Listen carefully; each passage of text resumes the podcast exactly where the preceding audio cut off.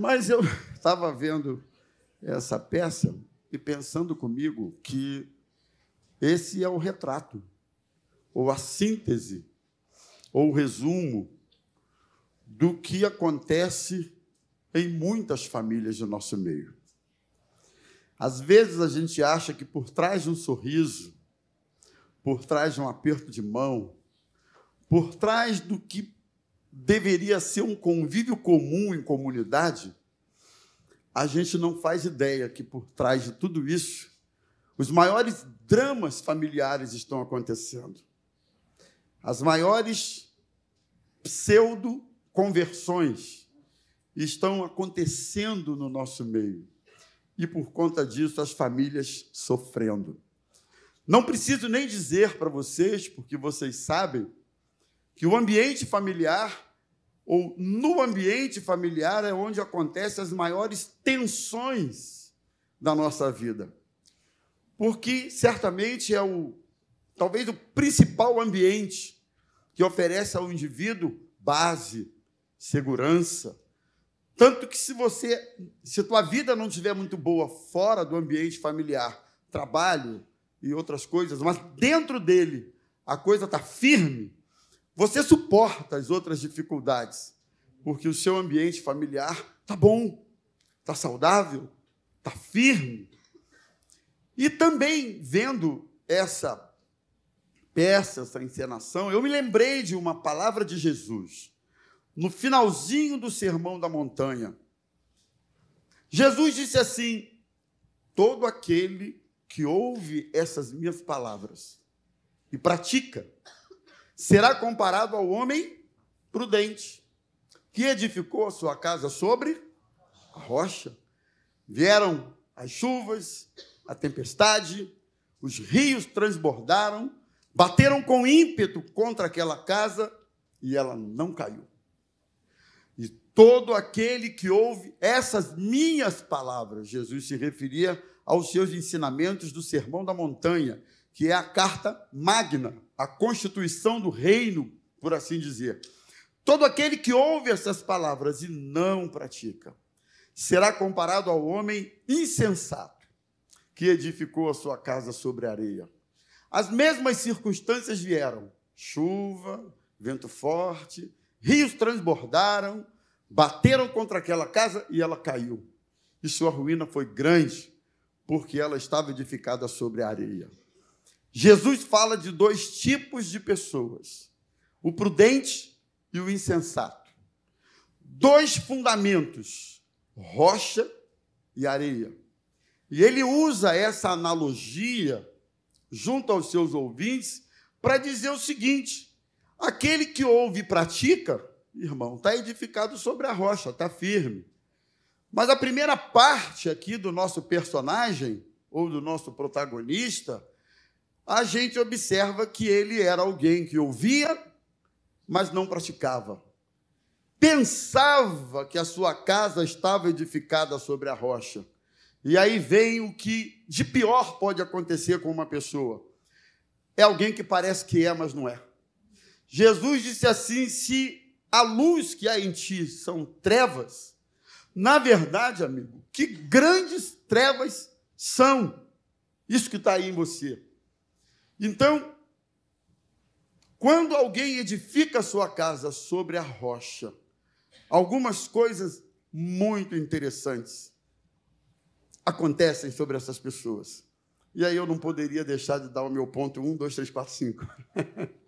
Mas muito jogo rápido aqui para vocês. Algumas coisas importantes acontecem que, a partir da ideia dessa peça, eu pensei nessas coisas. A primeira delas quando você edifica sua casa sobre a rocha, ou seja, você ouve e pratica, você ouve e vive. Eu acho, eu penso que um dos maiores problemas do nosso meio, sabe qual é? São pessoas que ouvem, mas não praticam. Ouvem, mas não vivem. Ouvem, conhecem, mas nada daquilo que elas conhecem reproduzem na vida que levam faz parte da sua vida. E aí, meu irmão, isso se torna um terreno fértil para o inimigo das nossas almas fazer o que tem feito na vida de muitas famílias. Mas quando você ouve e pratica, uma coisa importante, interessante acontece: é que você recebe de Deus capacidade de amar aquela pessoa que tem feito escolhas ou reproduzido comportamentos que prejudicam a sua vida. E uma das coisas que mais eu presencio no dia a dia como pastor são pessoas feridas, porque alguém se comporta de maneira que fere. Pessoas machucadas, porque alguém tem atitudes e posturas e decisões que só machucam. E esse machucado, essas feridas, você viu aqui a, a filha adolescente, tem levado pessoas a desejarem morte. Aliás, não só isso, a caminharem como se de fato estivessem mortas mortas emocionalmente, mortas psicologicamente, mortas espiritualmente, mortas nos seus sonhos, mortas no sentido da vida que para aquela pessoa não faz nenhum. Porque aquele que deveria ser referência, esteio, porto seguro para si, na verdade só reproduz comportamento que magoa, que fere e que entristece. O que dizer da importância do pai e de uma mãe? O que dizer do papel desses, dessas pessoas na estrutura da família, pai e mãe? E o que a gente tem visto são pais reproduzindo posturas, comportamentos, atitudes, estilo de vida que tem ferido seus filhos. Mas não só isso, a gente tem visto filhos reproduzindo posturas e comportamentos e fazendo escolhas que têm ferido e magoado muito seus pais. Nos deparamos com isso o tempo todo. Pais que oram por anos pelos seus filhos, anos. Ensinaram na igreja, viveram exemplo. Nem todo filho que se afasta do reino, da vida espiritual, nem todo filho que se distancia de Jesus e magoa os pais, é porque não tiveram exemplo dentro das suas casas, tá bom, senhores? Tenho visto gente boa, gente de Deus, que tem tido vida exemplar, mas daí a um tempo, quando os filhos podem fazer suas próprias escolhas, eles escolhem exatamente o contrário daquilo que lhes foi apresentado ao longo da vida. Então, filhos também fazem escolhas que machucam seus pais. Tenho visto esposos fazendo escolhas que machucam as esposas. Eu acho que, via de regra, se fôssemos colocar uma estatística, prevalece aí esposos que machucam mais. Pelo menos é a realidade nossa que a gente presencia. Mas olha, tem outro lado dessa estatística. Tenho visto já de um tempo para cá muitas esposas que têm feito escolhas que têm machucado seus maridos. Mas dentro desse universo de escolhas erradas que machucam o outro, o que eu quero dizer é o seguinte: quando você tem sua casa edificada sobre a rocha, ainda que machucado, ainda que ferido, ainda que decepcionado, existe uma capacidade em Deus para você amar essa pessoa. É onde eu quero que você entenda. Ele capacita você a amar essa pessoa que tem te ferido, que tem te machucado, que tem te decepcionado e que por isso você tem tudo para fazer as piores escolhas da sua vida e não faz. Sabe por que não faz? Porque o amor de Cristo tem sido derramado no seu coração. Eu creio que o Evangelho proporciona essa realidade, não é utopia, é uma realidade. Quem edifica sua casa sobre a rocha, eu pontuei aqui uma segunda coisa. E pratica a palavra, tem um discernimento. Eu acho que é importante esse discernimento. Sabe qual? É que nessa vida, inclusive nos relacionamentos familiares, tem tempo para tudo. Irmão, tem tempo para discutir, tem tempo para se impor, tem tempo para falar, tem tempo para discutir, tem tempo para brigar, tem tempo para reivindicar, tem tempo para tudo isso. Porém, tem tempo de se calar. Tem tempo de argumentar, de se impor, mas também tem tempo de ceder nessa relação de conflitos que muitas vezes a gente vive na família, Quando a nossa casa está edificada sobre a rocha, a gente caminha discernindo essas estações. Em alguns momentos, é o que diz Eclesiastes capítulo 3, tempo para todas as coisas debaixo do céu, tempo para tudo. E eu vou te dar uma notícia que vai talvez incomodar você, mas existe um tempo que é, considero eu, um dos mais difíceis, que é o de fechar a boca. Fechar a boca quando tem razão. Fechar a boca quando o outro está errado. Fechar a boca quando você está coberto de razão, mas que suas razões, seus argumentos, suas, suas enfim, argumentações, naquele momento só está tensionando mais o negócio, não está resolvendo nada. E aí a gente precisa ter graça de Deus. Se a nossa casa está sobre a rocha, para afrouxar a tensão, não é? Diminuir essa tensão. Como diz o outro, às vezes é melhor ser feliz do que ter razão. Às vezes, o custo de você ganhar uma discussão é alto demais. Você sai com a sensação de que ganhou a discussão, mas mal você pode esperar que na segunda milha, no segundo ponto, logo ali na frente, você vai ver o estrago que foi aquele arsenal de argumentos que você usou e como aquilo machucou. Quem tem sua casa edificada sobre a rocha, sabe fechar a boca quando tem que ser, sabe argumentar quando precisa, sabe se impor quando necessário, sabe ser flexível quando necessário. Isso é coisa de quem tem sua casa edificada sobre a rocha, ou seja, ouve, conhece, mas pratica a palavra de Deus. Estão comigo, gente? Terceiro, aquele que edifica a casa sobre a rocha e pratica, é, pratica a palavra, ele tem capacidade de praticar perdão. Eu não posso falar de família sem falar de perdão, afinal de contas, é o que aconteceu aqui. O garoto lá, o, né, o zenzão lá, é, perdoou o pai dele. Eu te perdoo, papai, porque eu te amo. Perdão, irmãos, é um dos maiores milagres que eu conheço na vida cristã. Não é cura de câncer, não são essas coisas sobrenaturais aos nossos olhos que são os maiores milagres, mas eu acredito que a capacidade de perdoar alguém que fere sistematicamente você, alguém que machuca você dessa forma, é algo que vem de Deus, é sobrenatural. E eu quero dizer daqui que esse sobrenatural de Deus pode acontecer hoje na sua vida. Você pode perdoar quem tem machucado você sistematicamente. Por quê?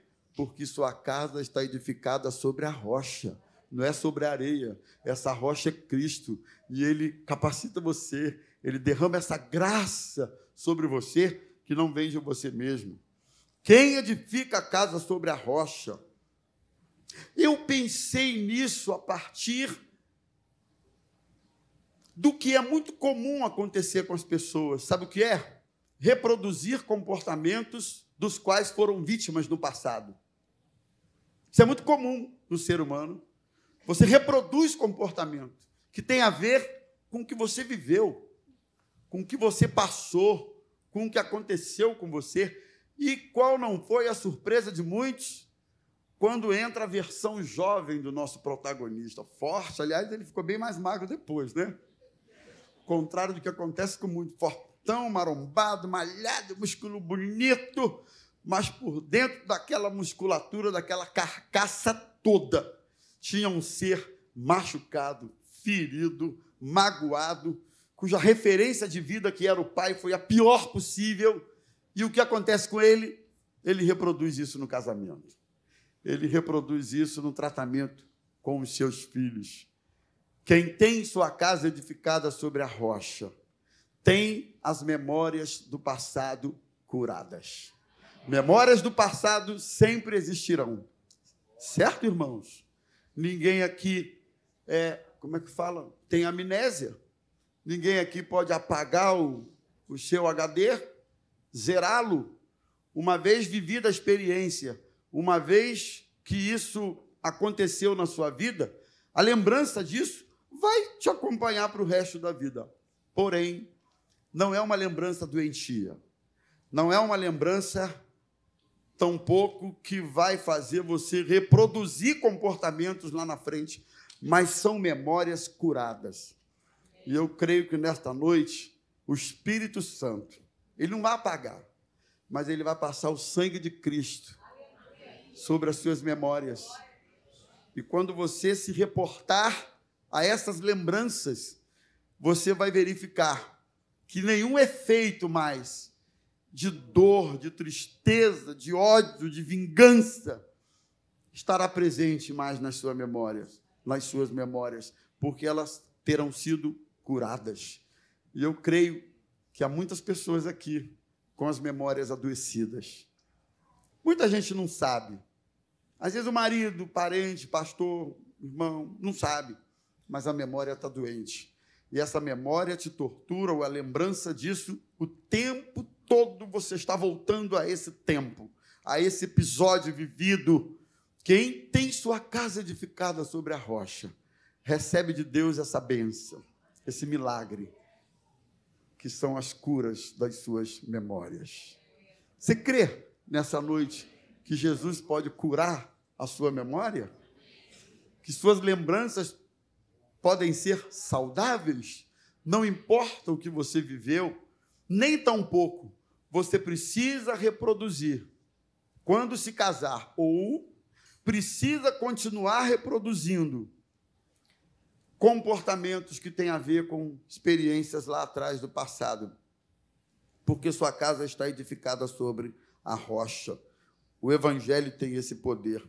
E, finalmente, irmãos, inspirado aqui na, no comportamento do nosso protagonista, quem tem sua casa edificada sobre a rocha, reconhece seus erros, se retrata, muda de vida, porque isso também é consequência de alguém convertido pelo Senhor. Em algum momento, o nosso protagonista foi visitado pelo anjo. Em algum momento, Deus o visitou. Em algum momento, Deus falou com ele. Em algum momento, apareceu numa visão a realidade da sua família. E olha, não é uma encenação de peça apenas. Eu creio que o nosso Deus é vivo, mas ele é tão vivo que ele já tem mostrado aqui a muitos o retrato dessa realidade. E você precisa, a partir do que você já está enxergando, você precisa dizer: Deus, eu me arrependo diante de ti. Eu confesso o meu erro. Eu confesso que de convertido eu não tenho absolutamente nada. Porque aqui para nós, o nosso protagonista tinha nada de crente, não, irmão. O homem não estava puro de jeito nenhum. Mas ele recebeu a visita do Senhor. E a partir disso aí, ele reconheceu o erro e corrigiu a sua rota. Essa é uma virtude maravilhosa de alguém cuja casa está edificada sobre a rocha. Reconhece o seu erro. Todos nós erramos. Olha aqui, é família margarina que fala, família perfeita. É, acho que é isso. Me lembrei agora. Esse negócio de família margarina, irmãos, é isso mesmo, né? Isso aí, é, é, acho que é lá na propaganda, porque na verdade as famílias estão lutando, irmão. As famílias estão na luta. Tem hora que dá vontade. Eu falo de vez em quando, está pensando que lá em casa a gente fica Salmo 23 do dia todo. Fala aí o verso 2, Romi. Fala aí o verso 5, Davi. E o tempo todo recitando salmo. Não, irmão, de vez em quando tem salmo, de vez em quando tem hino, de vez em quando tem um conflito, de vez em quando volta para o salmo, de vez em quando ora. Aí tem outro conflito, de vez em quando. Entendeu? A gente está na luta. Tem família perfeita, não. Não tem aqui essa coisa. Tem família que se arrepende, tem família que se rende a Cristo, tem família convertida, tem família que o Senhor é, é, é o centro dela. Aí isso faz diferença. Agora, perfeita, está olhando para mim, achando que a minha é perfeita? Não, sou, não é, eu não sou. Ojaí, linda, fala bonitinho, é perfeita? Não é nada. Os meninos não são, não são. A gente luta, mas os corações são convertidos. E quando o coração é convertido, a gente pede perdão. Teve uma época da minha vida que eu pedia perdão para meu mais novo. Meu mais novo era uma figura. E aí teve uma semana que eu pedi umas duas, três vezes, sei lá, acho até que mais. Eu me excedi um pouco. E lá pela terceira ou quarta, ele pequeno, ele olhou para mim, vem cá, esse negócio de perdão já está ficando safadeza. Já está ficando safadeza. Porque eu sentia necessidade. Eu... Meu filho me perdoa. Ele, tá bom, papai. Depois, uns dias depois, pô, filho, me perdoa. Ele, tá bom, papai. Daí mais uns dias, filho, me perdoa. Já está ficando safadeza. Mas ele me pede perdão hoje. Tem um que pede mais fácil. Tem outro que é mais difícil. Eu não vou dizer qual. Não interessa. Mas sempre tem. Então, a gente pede perdão. De vez em quando, sabe? Isso é a família convertida. Isso é que eu queria complementar para vocês, irmãos. E eu quero orar. Eu creio que esta noite pode ser noite de milagre na sua vida. Eu não te conheço assim a esse ponto e nem sei qual é a realidade familiar que você está vivendo hoje, ou tem vivido ao longo dos últimos anos. Eu não sei, mas uma coisa eu sei: graça para amar. Se você estiver com sua casa edificada sobre a rocha, amar quem tem te magoado, ele pode dar a você. Se sua casa estiver sobre a rocha, que é Cristo, capacidade de ficar quieto e de discernir as estações e o momento de cada coisa no contexto da família, ele vai dar a você essa capacidade. Você quer que a gente ore por você nesta noite? Qual é a tua realidade? De repente você está passando um recibo aí, com um sorriso, com um gesto, etc., de que está tudo bem, mas você sabe que não está tão bem assim. Não está tão bem com você, não está tão bem com o outro Existe ruído na comunicação. Existe ruído na fala. Quem sabe você esteja querendo impor ao outro o que você consideraria ideal por parte dele. Como isso acontece? Não é? Você quer impor ao outro que se comporte, que fale daquele jeito, mas o outro é o outro. Ele é diferente. Até nisso, quem tem a casa edificada sobre a rocha, quer dizer, ouve e pratica a palavra, tem essa capacidade de tratar as questões e as diferenças que envolvem a família de maneira sábia.